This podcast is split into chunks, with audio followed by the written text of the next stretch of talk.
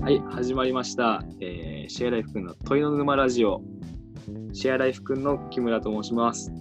ノマドフリーランサーの川村です。はい、えーこのラジオはシェアライフくんが出した問いをテーマにタイヤをして問いの沼にはまっていこうっていう番組です。はい、よろしくお願いします。お願いします。はい。そして、えー今回はまた新たなテーマで始めさせていただきます。で、今回の問いはですね、ちょっと2つ、2つっていうか、2分、2分、あの2つの問いになってるんですけど、うんえっ、と、まあ、そこの片方の問いと両、もう一つの問いを、こう、合わさった形で考えていくといいのかなと思います。はいえー。じゃあ、ちょっと問い、問いを出しますね。はい。お願いします。はい。今回のテーマが、人は今の自分では到達できない物語に憧れるのか。そして、もしその物語の台本が手に入るとしたら、です。お ー今日はこの問いはどうやって生まれたんですか？そうですね。この問いはですね、まあ、いろいろ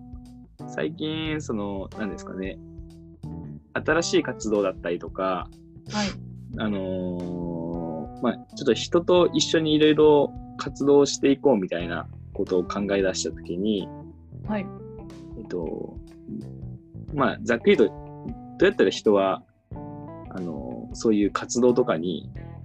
あの、参加したくなってきたりするのかとかですね。うん。あの、逆に自分はなんで、そういう、なんですかね、自分以外の世界に憧れるのか、そして、その別の世界に行きたいなと感じるのかっていうところを考え出したんですよね。うんうんうん。でそうやって考える中でまあ一番そうですね分かりやすい例でいくと、まあ、旅をししするっていうことに関して考えたんですけど、あの旅をして自分が知らない世界に行ってあのその地域の人と話したりとかその地域の、まあ、建物を見に行ったりとか、まあ、はいその地域の生活を見たりとかするときって、すごいテンション上がるじゃないですか。うん。でそうテンション、はい、テンション上がって、まあ、高揚感得るわけじゃないですか。はい。で、なんならそこでテンション上がって、あのーここビビってきた時には、なんかここにちょっとしばらく住みたいなと思ったりするわけじゃないですか。うんうん。どうなるかなって。そうそうそうそう。でそう思うのっていわばあの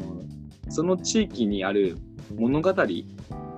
トーリーをその時感じてその物語の世界に、まあ憧れるっていうかその世界に自分も入り込んでみたいなって思う感情なんじゃないかなっていうふうにああ、ねはい。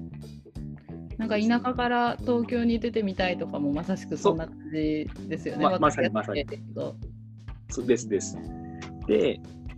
そうです。まさにそうそうなんですけど、で、普段の自分の生活っていうのが、うんえっと、例えばもう物語がない世界。まあ、要は無物語みたいな。うん。うん。全く何もないみたいな。物語が何もない世界って感じてる場合には、はいはいそ。の自分の違う世界は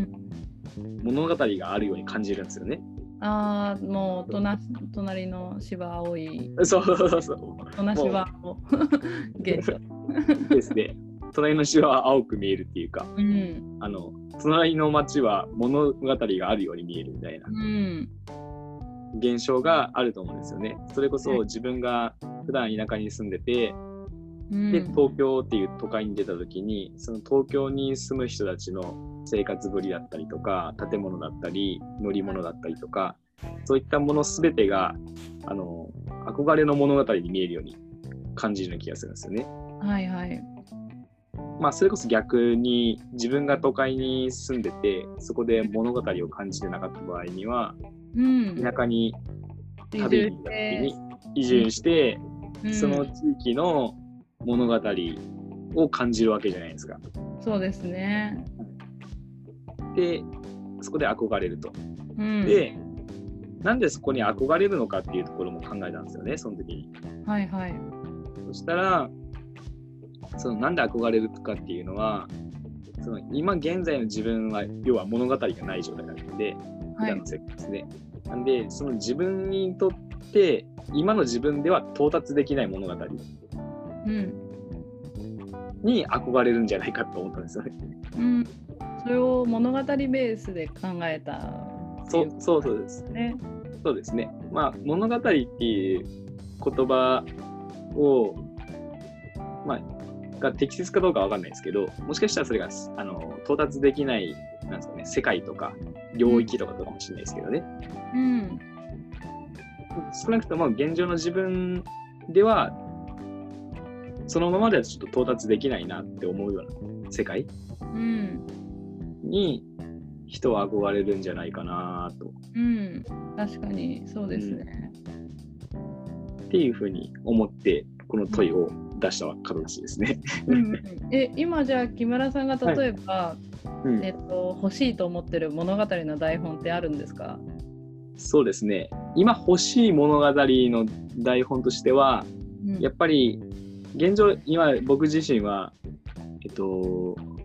まあ普通に働きながら、うんえーまあ、日中働いて、まあ、夜なんかモヤモヤ考えて絵描いたりとか、うんまあ、情報発信したり、まあ、それそれこそいろんなプロジェクトをこう進めてみたりとかうんうんったりするわけなんですけど結局あの僕がやりたいことっていうのはもうとにかく探求することなんで、はいはい、なんでもう正直言うともう何ですかね働かずにずっと探求し続けたいっていう探求することがでなんか生活ができたらめちゃくちゃいいってことですよね。です探求しながら生活する物語があるとしたらその物語の台本はすごい欲しいなと思いますね。うんうんうんでその台本に沿ってうんうんその物語を感じたいです。そうですね確かに。で例えばこういうその物語が手に入るとするじゃないですか、これでいくと。うんで手に入ってなんかやっぱ34年45年したら自分の物語はないってまた感じちゃうんですかね。うーんそこがですねちょっと僕もこの問いを考えててちょっとふとふと思ったことでうん、あの多分そうなるんじゃないかなと 今考えてますなんかねこうずーっとそうやってこう人生って回っていくような気がしますよね。うん本当にそう思いますはいそうだからなんか私もあの自分が飽き性なのでと思ってたんですけど、例えば住む場所とかすぐ45年ぐらいしたら変えたくなっちゃうんですよやっぱり、はいはいはいはいこの場所に飽きちゃって、でわかるっすそれ単純にやっぱ住む場所変えるってシンはい簡単に物語変えれるじゃないですか、うん普段の景色が変わるからそうですね関わる人とかも変わるしでそれを思った時になんか家族で45年周期でうんあのアメリカ人のサーファーだったんですけどオーストラリアとか、はいもういろんなとこ住んでますみたいなうー人がいた,、うんんいたんですよ写真家サーフサーフィンでサーファーで写真家だったかな、はいでなんかそれってすごいいいなと思って自分の中ではそれがしそういう風に生活できたらいいなみたいな、まあ、子供ができて家族がもしできたとしてもやっぱりなんかそうやってこう場所を変えながら行くのが面白そうだなとかうん思ってたんですよねだから常にやっぱこう新しい物語が欲しくなっちゃうんでしょうね。はいはいはいはいはいはいはいなるほどですねししかもそのスパンがすごい短いっていうかうん、なん かそのスパンとかねそれによってそれを思った時に行動するかどうかって本当人によるんでしょうけど、うそんう新しい物語の具具合もね人によって違うでしょうしどうんな具ん合なのか、それが別に場所を変える必要なんてない人もいますもんね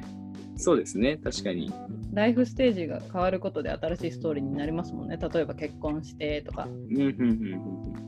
んそうだし、ああ、結婚は分かりやすいですね、確かに。うん、新しいストーリーで仕事を変えても新しいストーリーだし。うんなんでしょうね。だからこそ人は結婚に憧れるし転職したいって思っちゃうし、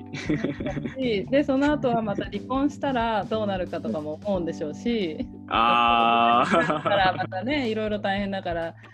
わかんないですけどそういう新しいストーリーを求める人もいるかもしれないし確かにですねなるほどだなからねなんか私は去年その旅行をしてた時、イスラエルでうん仲良くなった男の子がうん2個下なん28とかではい二十歳19高校卒業してからずっとはいイスラエル出て、まずヨーロッパずっとパックパックしてその後アメリカ行ってカリフおーォルニアら辺でスケボーとか掘りながらスケボーの掘るやつはいはいはいはいはいカービングカービングする人うんあれとかやったりなんかマリファナ栽培したりして、えー、でお金持ってで南米サーファーなんですよその子も。で、はいはいなんか南米とかその車でトリップしたりとかはいはいサーフィンしながらこうずっとバンでね、でそういうの話を聞いてでそういうの話を聞く機会がすごい多かったんですよねその2ヶ月の間はいはいはいはい彼氏もドイツ人の彼もそういうの、ヨーロッパの人よくそういうのもするし、うんなんかんなんかルーマニアら辺であったうんなんかヨーロッなんかイタリア人とポーランド人のカップルとかも2ヶ月ぐらいチャリンコで旅しながらキャンプして女の子と男の子、チャリンコであのうんバイクで、んロードバイクみたいな。うんで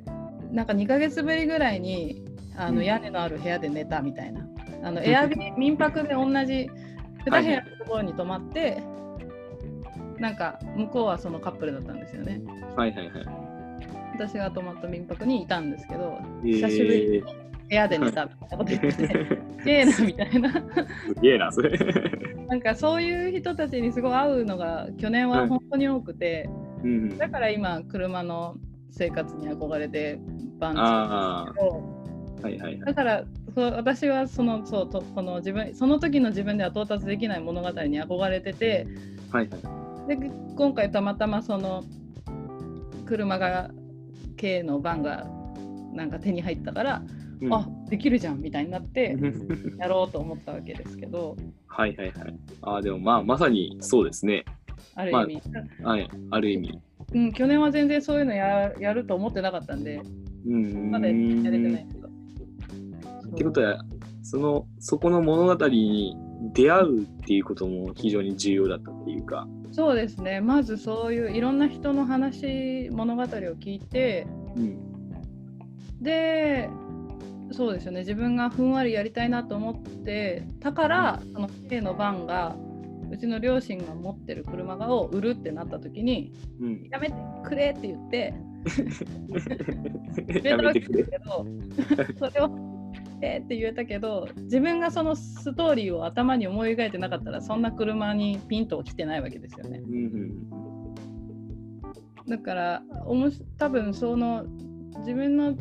到達できない物語を頭に描いてる時じゃないとそういうチャンスが来た時に反応できないんだろうなってその時思いました、あー確かにそうですね、うん自分の意識とその事象事象っていうか物語が目の前に来た時、あーう確かんにそうだな、物語の台本が手に入るとしたらあの手に入っ台本が目の前にある状態に気づくか気づかないかこれ大事なんはだいな、はいはその時い、なるほど、うんそうですね確かにそれこそまあなんかチャンスをつかむのはうんそうですね、チャンスだと気づいてるのか気づいてないのかみた いいや多分 普通の人にとってその K のバンドをな、はいあげますって言われてもいやいいらないですってなるじゃないですか なんかうん、確かに、そう思ってる人じゃないとうん、やろうみたいなあー確かにそうですねバチッとくるときってそういうのが重なりますもんね確かにうんだからこうやってね憧れることっていいことなんだなうんとはいつになるか分かんなくても描き、描いてることってねうんいいことなんでですかね。大事ですねうん、 OK ですじゃあ一旦ちょっと今回1回目は終了ということではいいいですかねえっ、とでちょっとまだ2回目に続いてもう少しここを深掘りしていこうかなと思いますはい、はい、では一旦ありがとうございました。ありがとうございました。